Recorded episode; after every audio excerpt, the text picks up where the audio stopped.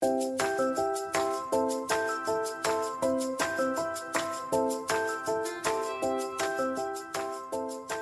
家好，欢迎收听慢条斯理，我是雪梨。大家好，欢迎收听大大莉莉秀，我是曼达。大家好，我是最近晋升为固定班里的悠悠。马上直接 introduction 就有你，对呀，就不用再说，让我们再次欢迎悠悠，不用了，以后你就直接自己 Q 进来好了，就已经是不请自来的状况。今天呢，我们这集就有点像是朋友间的 catch up 闲聊，因为现在疫情期间，然后很多人在家，可能会有比较多自己跟自己对话的时间跟空间，然后很多人也都会。比如说有那种很激励人心的建议，然后说，哎，这段时间不要只是瘫废在家，你也可以多跟自己对话，想想自己这段时间有什么样子的呃改进进步，做一点 self reflection。所以今天突然觉得好 inspiration，好像我们很严肃，但就是我好像直销哎、欸，对 我不知道为什么感觉起来，等一下好像要介绍某个那个心灵成长书之类的。哎、欸，请大家订阅参加我们的课程。对啊，从此乐观起来。没有，不是。啊、言简意赅就是想要聊聊我们可能最近一些心境上的一些。想法啊，烦恼啊，然后互相分享聊天。嗯、可能在这段时间，也如果你有这种想法的话，其实不是只有你，我们也是，嗯、你知道，每天都很 struggle，会有一些烦恼的。因为你们两个现在其实应该算是解封的状态了吧？嗯。反正你们一个在北京，一个在美国嘛。然后我看超多人这个礼拜都冲去迪士尼，因为迪士尼终于开园了。嗯，很傻眼的羡慕，就是我真的是在过你们一年前的生活。那总之，因为像我自己的话，我其实还蛮常跟自己对话，就是我很需要一个人独处的时间，所以感觉起来好像每天都在自我反省的感觉。可是我有点像是那种算自我反省，但。就又有点懒得去改变，所以我最近就是有在想说，好像工作到了一个阶段，嗯、因为我现在就是二二十中嘛，二十五六岁，然后就会突然觉得二十 中嘛，可以直接讲二十五六岁，对啊，然后就你就会觉得天哪，我很难想象五年后自己在哪里，然后十年后自己在哪，嗯、然后有的时候你就会悲观到，你就会觉得哈，我会不会就这样一直到退休？然后我的生活就这样一成不变的感觉，这样太废了。对啊，然后你就会 越觉得说，好像不应该过得这么废，可是你又不知道要怎么样变得不废。你们会不会这样觉得？嗯、会，很常这样觉得。我觉得 就是快要到三十岁，就是现在你也不能说自己是小孩，可是我觉得我的心态很常都还是觉得说，哎，我。明明才刚可能毕业，对啊，然后还没有那么大人吧，嗯、但其实已经被社会啊，不管是同事、老板，或是哦爸妈，可能不一样，因为爸妈都有人觉得你是小孩嘛，但就是会觉得说哇，别人看你的眼光也是不再是你有那么多可以重新犯错的机会，你要自己有更有责任心，然后 more responsibility，就会觉得说哈，我不要，嗯。我是我毕业的时候就跟自己说，我希望二十七岁的时候可以 make a life decision，就是去回想说这几年来在工作上面的成就跟这间公司带给我的一些好处等等的，去决定说我要不要留在美国，或者是要不要继续在这家公司待着。哦，是哦。然后我最近就很害怕，因为其实离那个到了，对，已经只剩大概不到一年的时间。然后我还是就是之前就想说哦还好，就是因为最少立了一个 goal，就会觉得说那个时候再去思考这个问题不会太多的压力。嗯、可是现在真的要思考这个问题的时候，却发现不知道该如何下手。嗯，而且那时候你立这个想说二十七岁，一定会觉得说啊二十七岁我一定马上就可以做决定哦。你觉得哦对对对，足够的有智慧，就根本就 还在犹豫不决。现在感觉就是跟大学刚毕业的心态好像没有说变太多，可是也是因为经过社会历练，也是有很多的改变。而且你们不觉得，就是通常像我之前，我会跟悠悠一样，就会觉得说，假如说我如果要换工作，我就可以很快的决定说，好，我要离开这间公司。嗯。但是真的在这样子想的时候，像我现在就是可能会一直反思说，好，我在这间公司其实已经快要五年了，我是不是该去另外一间公司历练历练，或者是因为在这间公司其实。就是稳稳的往上爬，好像也不错。那可是你就会想到说，天啊，我要在这间公司二三十年嘛，然后一直到退休嘛，就是很可怕。我就会觉得说，我好像变得有点像缩头乌龟，缩头乌龟吗？还是鸵鸟？就是有一种那种，嗯、反正像也还行，那我就这样子过好了。那可是我每年都会一直觉得说，就是有种安逸的心态。对，嗯，我就很常很多人都会跟我说，不可以有安逸的心态，就是你一定要。一直去找挑战，这样才可以让自己成长什么的。然后那时候大学听了这些话，觉得好励志，就我以后也要就 是当这样子的人。然后没想到，就现在我只要能够五点下班，我就觉得我好厉害 的那种感觉。哎、欸，这倒是真的。对啊，所以现在就觉得生活过得很安逸，就是收入很固定，支出很固定，然后也有存一些钱，就觉得。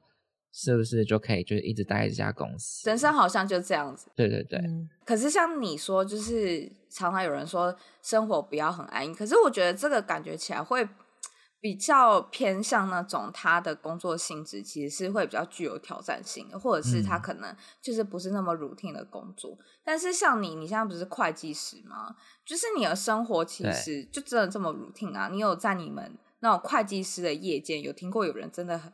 就是过得蛮不 routine 很不安逸的那种吗？哎、欸，其实因为我是在公认会计师事务所里面，就是 public accounting 做事，所以我们的工作其实完全不 routine，然后非常多的 challenge。哦，是哦，因为我对会计师没有什么涉略，你可不可以讲一下大概会计师每天都在干嘛？就我们做 public accounting，基本上是我是做税务的，所以我就是帮有钱人省更多的钱。让他们可以不用 缴逃漏税吗？也不是逃漏税，就很多人都会说你是不是逃漏税。可是我做的其实是按照就是法律上面的明文规定去看，说有什么方法可以去省钱。嗯，因为我们一个人都要就是 handle 大概二十个左右的客户，嗯，然后我们要在时间之内把它做完，所以我们很长时间都是在讨论一些法律上的问题跟。就是公司内部的问题，然后去做决定，说怎么样可以帮他们省更多钱。哦，是哦。所以就是很多很 challenging 的，就是脑力活在里面，然后就很长，就是早上上班到晚上半夜才可以回去的那种。所以其实啊，就是工作也不会说很 routine，可是这种工作环境就是很恶毒的感觉，很 toxic。我不知道怎么讲这种，很不健康啦，很不健康，嗯、对。嗯、所以就是最近就觉得说，work-life balance 是一件非常重要的事情。哎、欸，可是你原本不是都是在家上班吗？那你有没有因为在家上班，所以工时又拉的更长吗？可能原本一点可以下班，然后搞到三点那种。有，因为你一下班就电脑就在旁边，嗯，所以你上面的人有时候就会觉得说，他吃个晚餐，你大不了就是。八点再回来上班，这样是哦，就是八个小时的工作时间，就突然被拉长到十个小时、十二个小时。然后就去年美国有个很大问题，就是很多人都有忧郁症，因为他们觉得每天都在工作，没有休息，嗯、所以 work from home 很不健康，就没有办法抽离，因为你就都一直在同一个空间里面，就觉得好像随时都可以回到电脑。别人也会有这种 expectation，对。嗯，或者是别人就会觉得，哎、欸，我为什么现在跟你讲，就是可能我现在密你，然后你不回，你是不是在偷懒什么之类的？对对对，很多人就会这样觉得，所以就会变成说无形的压力。对，那个压力真的太大了。你们不会吗？曼达，你们去年在家工作？我觉得我们公司算是，嗯，还蛮。把员工的 心理健康放在 priority 的这种，所以他们反而会一直宣导说，嗯、呃，你如果下班，你的那个比如说通讯软体，你就把它放在 do not disturb 或是就 notification，不要让它 on，、哦、因为下班就是下班。嗯，然后我有就是很多同事，他们也就是秉持着说。六点以后的，甚至五点以后的 email，你需要什么东西，我基本上我明天才会回你。这么好？对，所以就有公司的方针的支持啦，大家也比较会去执行，然后去 follow。嗯，就这样蛮好的。我们公司其实也是、欸，就是哎，我们在还没有 work from home 之前，就是有时候会加班加比较晚，可是我的比较晚，可能顶多八九点这样，就不会到很晚，不会像悠悠这样子要到凌晨。但是怕你在公司太久，八点的时候，哎，好像是七点半的时候，冷气会先关一次。那如果你还在的话，你就再自己去把冷气打开。然后八点的时候呢，就会有广播跟大家说：“哦，现在已经八点了。”然后他就会说什么：“为了你的身心健康，还有你的家庭和乐，请大家不要再继续在公司逗留。”那我想说，怎么用逗留？我在公司加班呢？然后他就他就跟你说：“请赶快回家。”然后而且你如果超哦，我们超过七点没有下班的话，因为我们要打卡嘛。超过七点没有下班，那个隔天人资就都会发那个信给你的直属主管说，员工叉叉叉昨天夜归通知，然后夜归时间为几点几分。天哪！这个部门如果有太多人，或者是某个人很长很晚回家，人资就会去约谈主管。就是在这方面的制度上面，其实。我觉得在近几年慢慢的建立起来，因为他们其实也还蛮怕员工忧郁的。嗯。可是像现在我们 work from home，我们就是要打卡，我们一样就是有那个 app，然后那个 app 是绑我们家里居住地址的那个 GPS，然后所以你就是早上要打一次，中午打一次，晚上打一次。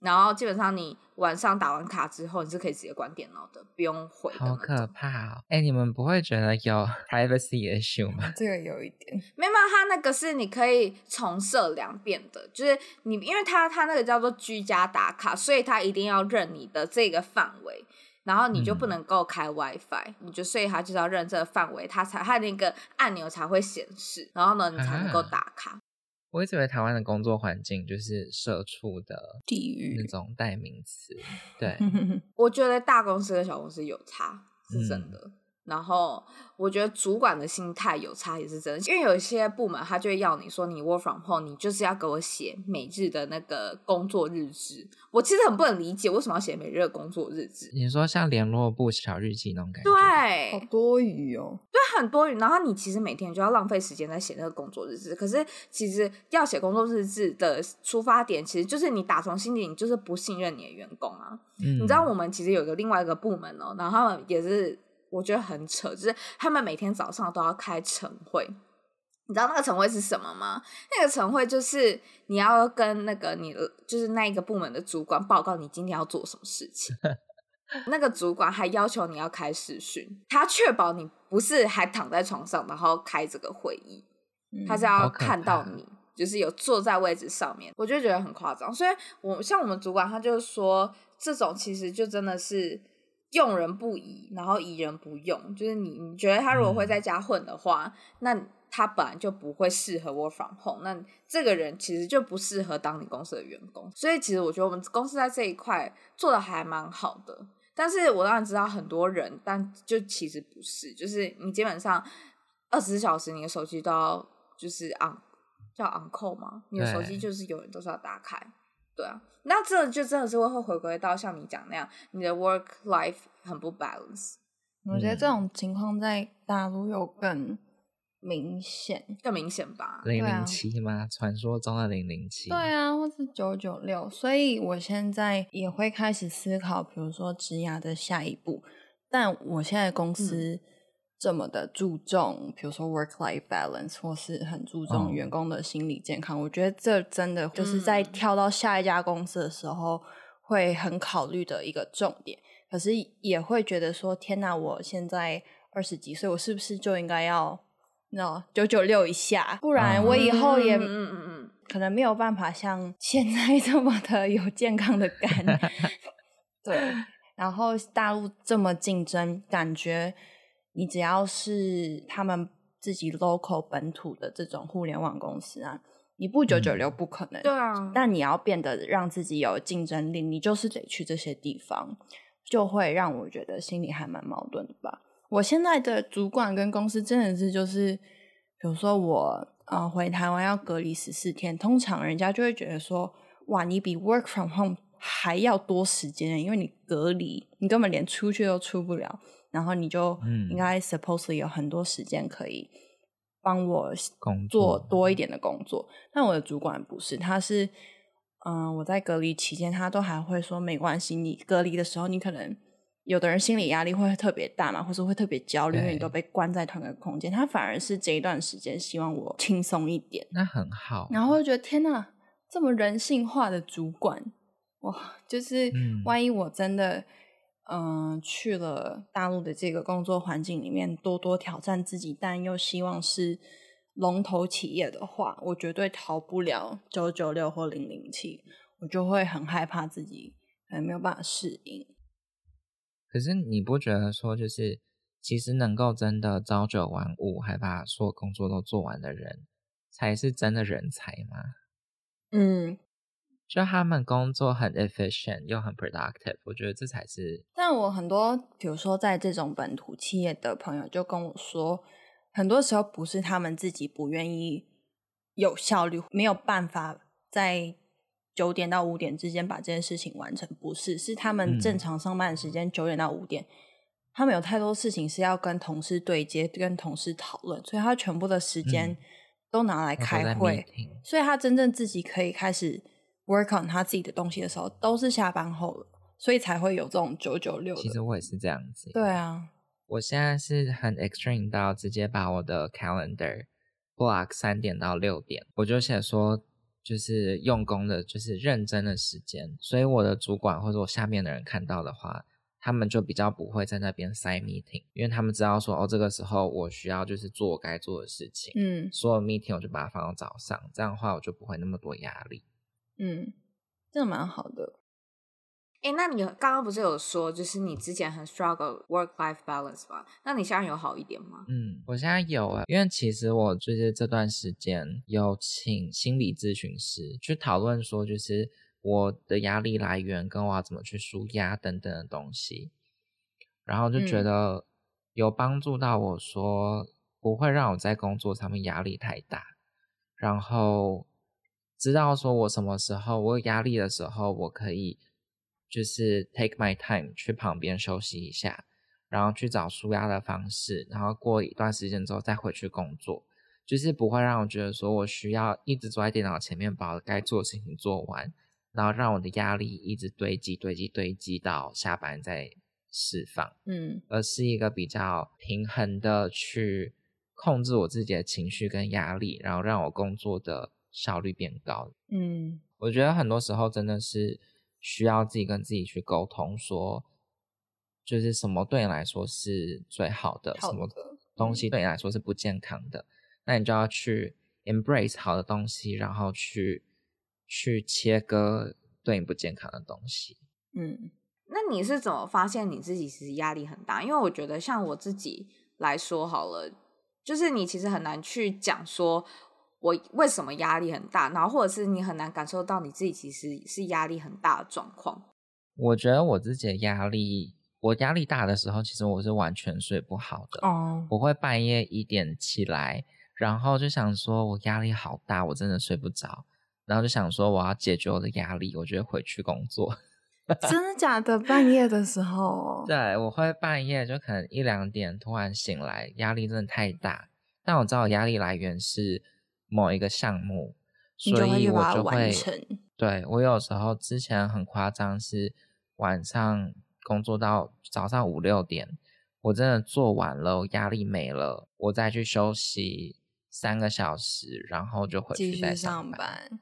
啊，好可怕哦！你就是大陆的零零七啊！嗯，我真的是在美国过了大陆的工作压力。对啊，那你们呢？你们会有什么样的反应吗？我跟你一样，我是会做梦，会我会整个晚上都在梦他。哦，我也有，而且我我会梦的就是走向很糟糕的 结局，然后我就被惊醒的那种。不然就是我是我的那个后脑勺，就是脖子到那个头皮的那个地方啊，很紧。对对对，就那个地方，我会开始冒痘痘。哦，好酷哦！真的吗？就是它开始。嗯，他开始冒痘痘的时候，我就知道我自己就是心里有太多负能量。嗯，就是我，所以我才会说我，我、其实很难讲说自己到底怎样叫做压力大，我都是靠那个做噩梦，然后跟就是生理上面的变化去辨别说，哦，我现在这个阶段的我其实算是负能量有点太大。嗯，曼达，那你有什么反应吗？其实我觉得我现在有点没有什么压力，温室的花朵被跟你们这样比起来。因为我真的上下班时间非常的固定诶，顶多偶尔，嗯，需要跟比如说美国的同事开会对接，八九点晚上会有一个 meeting。但其实我的工作内容很 project base，所以我不会有那种什么今天跟我讲，明天我就要马上交出来的东西。嗯，通常都是会给我一定，比如说一两周的 deadline，所以我都会自己有很长的一段。时间可以去慢慢的分配，我什么时候要做什么，所以我真的就是早上十点上班，然后下午六七点就可以回到家。对，好好哦。那我觉得，嗯，压力比较大的时候，真的可能就像现在，我想要转职，或是之前都还没有找到工作的那段时间，就会觉得说，我已经比别人晚开始找工作。基本上你们就是我这些身边其他朋友，大家都是有在上班的，就会觉得每天自己瘫在家，嗯、很感觉好像犯法一样。就是为什么可以 就是在家 这样子这么这么这么轻松惬意？所以那段时间我是会呃有时候比较夸张，但这可能是我自己给自己的压力，会有点呼吸不过来。如果明天我知道我要那个面试，哦、或是我怎么样，我，我晚上会睡不太着。但是我睡不着，不会起来很累，嗯、我是已经就是内心的那个不知道那叫什么焦虑，已经就是帮我那个什么肾上激素打到我，其实一点都不累，因为而且我睡不着。哦，嗯、对，然后我就一定要到 meeting 就是面试结束完，整个放松下来之后，我就会超累，然后就瘫在沙发上那种，我是有点这种会焦虑，嗯、然后肾上腺素会一直让我就是喘不过气，然后呼吸不过来，一直想一直想的那种。我有段时间压力就是也是很大，因为工作上面我们是要按照政府给的截止日去去做事嘛，嗯嗯嗯，所以就是很多时候都会 last minute，很多东西要完成。我第一年、第二年的时候，我是压力大到我整个人会抖，嗯，就是我真的完全没有办法做事情，是我会需要躺在一个地方。就我们公司有一个很小的休息室，它就是你可以去进去把门锁着，里面就是有两个沙发，让你去里面就是休息一下那种。我会需要进去，然后把灯关掉，让我自己就是眯一下眼睛，因为我全身都在抖，然后没有办法做任何的事情。嗯，我会需要就是马上去跟我主管说，我现在压力真的很大，我需要你就是帮我分担一点东西。然后他们才会就是拉人上来帮忙做，然后我就是把我身上负担减轻一点点，然后我是要所有事情都 plan 好之后，我再坐下来，然后让自己不要去想任何事情。所以我工作到一个地步是，我会把我的情绪抽离，就会坐在电脑前面，然后说我现在没有任何的情绪，对，我是 个机器，我只要把现在眼前东西做好的那种。然后那时候就觉得。超不健康的，就是，嗯，你们不会这样子。所以那个时候是刚进去的时候，对不对？嗯。哎、欸，可是你的那个时候，你刚进去，然后你如果跟你主管说你现在压力真的很大，可不可以帮我分担一点？那你主管会不会觉得你是朵草莓啊？其实也不，还是说他可能就是每一个每一个新进人员，他他可能都已经就是你知道预设好，就是非常非常习惯，就是会有这种事情发生。等到你两年后就不会有这种事情发生，所以他在会计业的常态。对，所以他在前两年的时候可以允许你这样子跟他讲。我们就是一个非常高压环境下工作。嗯，我觉得我自己说，但是我自己觉得我工作效率蛮不错的。所以我就是都会在很大很大的项目上面。就你求救的时候不是借口，你是真的做不来。对，我会把我所有的项目的大小都分门别类的列出来，嗯、然后跟我主管说，就是很很有条有理这样。对，但通常我到那个地步的时候，都是已经因为我小剧场很多，所以我可能已经三个小时没有办法工作，嗯、就是脑袋一直在 run 很多事情，才会去，然后才会去求救，所以我才决定请就是那种心灵导师去开导我说怎么样去减少这种情况发生。嗯，我有 follow 一个 YouTuber 是我很喜欢的，嗯、然后他算是韩裔美国人吧，这种美妆 YouTuber 他们的生活都光鲜亮丽什么的，嗯、可是他还蛮。开诚布公，他会分享一些可能他真的心里，嗯、呃，情绪不好啊、焦虑或是忧郁的这些阶段。然后他就分享说，嗯、呃，现在其实除了像悠悠刚刚那样，可能他去找心理咨商师实际的去咨询之外，也有很多那种手机 app，就 meditation app，就你每天其实只要花大概十分钟。嗯嗯、其实我觉得 meditation。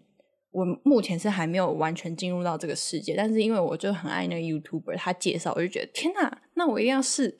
然后我就有尝试过几次，但一开始真的不，他是是冥想啊，有一点是吗？对，就是我一开始以为 meditate、嗯、就冥想，他会嗯，可能你在那边坐着打坐，安静坐着的时候，我以为会有人跟你讲一些什么。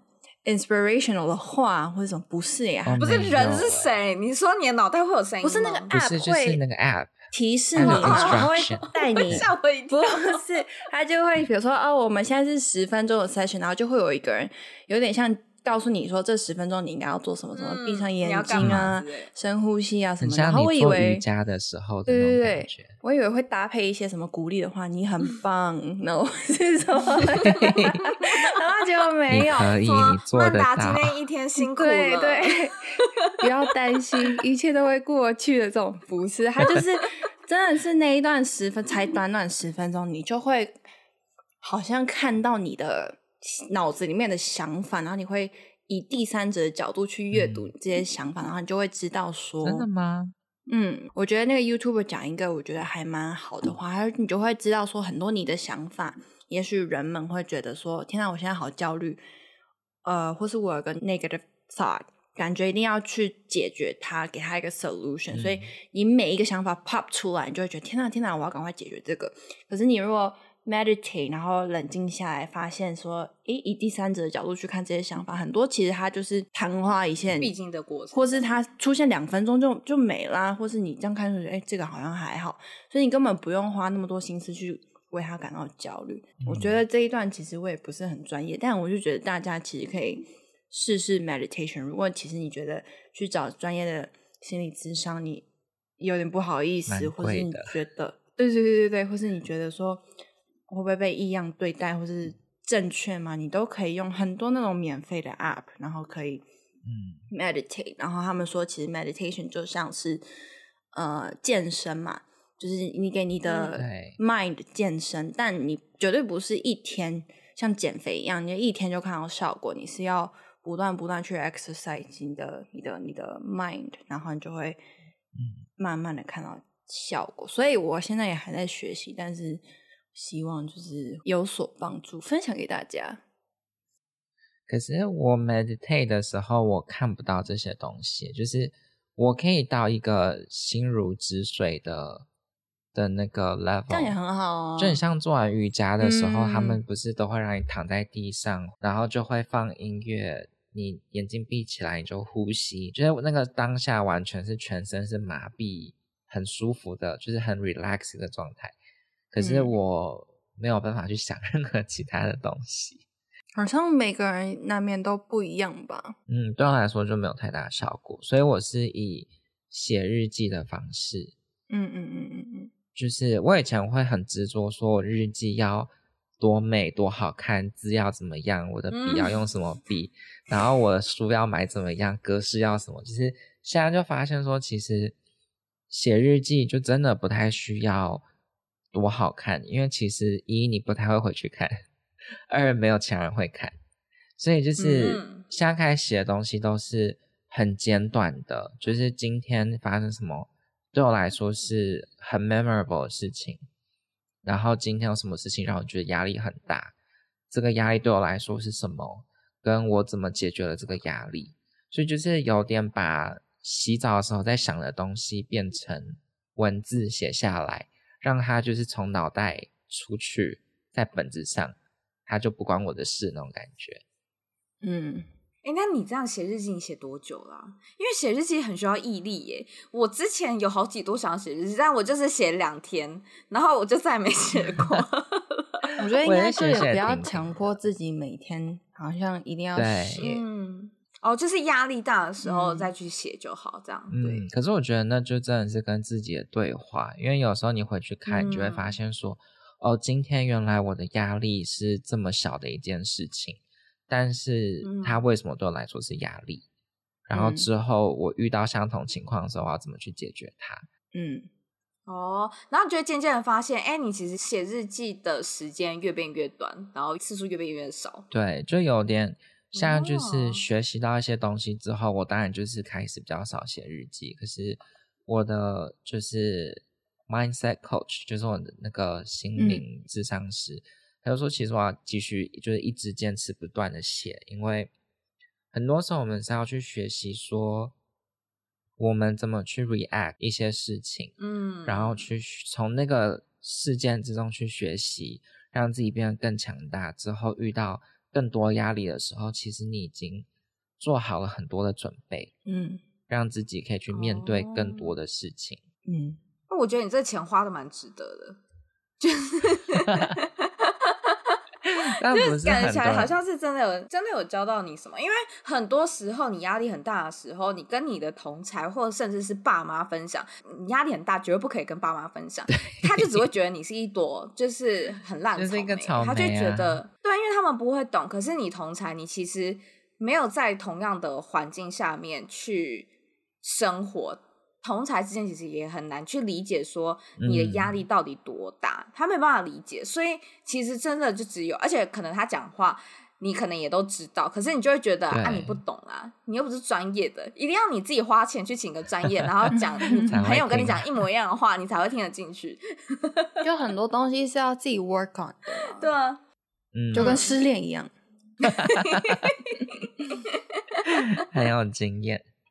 然后我觉得跟同才讲这些东西，就是他们有的时候自己也在苦恼同样的事情，嗯，所以变成说只是两个人互相倾诉，嗯，对，就是你没有办法找到一个真的能够可以帮助你的，对，有帮助的一些托，嗯，就这些其实都是自己给自己的工具，可是对你就是很需要去自己去试试了，知道。可行，那你就继续用；不可行，那就不要用。这样，所以有些人 meditation 有效，嗯、有些人写日记有效，嗯、就是他看自己要去尝试找到方法。对，玄灵不会有这些吗？我觉得像我讲的，我其实每天都在跟自己对话，所以我我其实我自己会觉得我好像是一个蛮会处理自己情绪的人。嗯，然后就是以前可能会想说。啊，我现在很烦很烦，然后我需要找一个人讲。但我现在已经渐渐到我不太会需要找个人讲，而且我是可以当下我很生气，可是我气完之后，我晚上我就不会再，我就不会想要再去讲这件事情。Oh. 所以就算我当下很生气，就是我自己气完就好了的那种地步，我也不会想说哦，我还要再去跟我男友讲。跟他讲，我就会觉得要怎么讲，就是好像没必要。就是你每天一天。然后可能讲的话就是量就这么多，那我不想要把那个负面情绪都填满，嗯、可是我也不会因为没有跟他讲这件事情就积压在我心里面的那种。嗯、我是那种现在我已经可以睡觉起来我就过的那种，嗯，所以就还好，对，但也是这我觉得这也是需要时间。可是就像你们刚才讲，其实不管怎么样。那个情绪啊，其实别人都没办法帮你，你一定要自己去找到你一个自己可以解决自己心理情绪的一个方式。真的就只有你自己才救得了自己，因为别人其实讲再多大道理都懂，可是你自己没有想清楚，你自己也没有找到解决方式的话，你怎么样就是还是会把自己困在里面。嗯，对啊，觉得这个东西就是大家要自己去试啦，然后也是。希望大家不要就是因为疫情，然后在家每天都想这些，越想越忧郁。大家应该 等一下，如果有人真的很想要知道那个 meditation app 是什么的话，曼达，你要不要跟大家讲一下？这可以讲吗？应该可以讲吧。他毕竟他应该是不会 sponsor 我啦。也是哦。可是它是英文的，但就是它是一个 app 叫 Calm，C A L M，它是英文。哎、欸，我们公司有免费的那个 subscription，我们可以不用付钱用。你说 Calm 吗？那我可以加入你们公司吗？或者你的那个 subscription 你可以 transfer 给我吗？你又没在用？没有啊，你就你把你账密给我们就好了。但也是蛮酷，因为我还有一个朋友，他好像他几岁啊？好像也是迈入三十，然后他就有说，你其实二十五之后，你会发现你跟自己对话的时间会越来越多，你反而比较不会想要再去跟可能亲朋好友讲述你自己的心情，或者是自己的烦恼。然后他就很酷，他他去做了一个播。嗯，对，然后我那时候想说，天哪，他为什么要做那个波？然后我才看到说很多那种冥想的、啊，嗯、他的那个其实是要搭配那个波。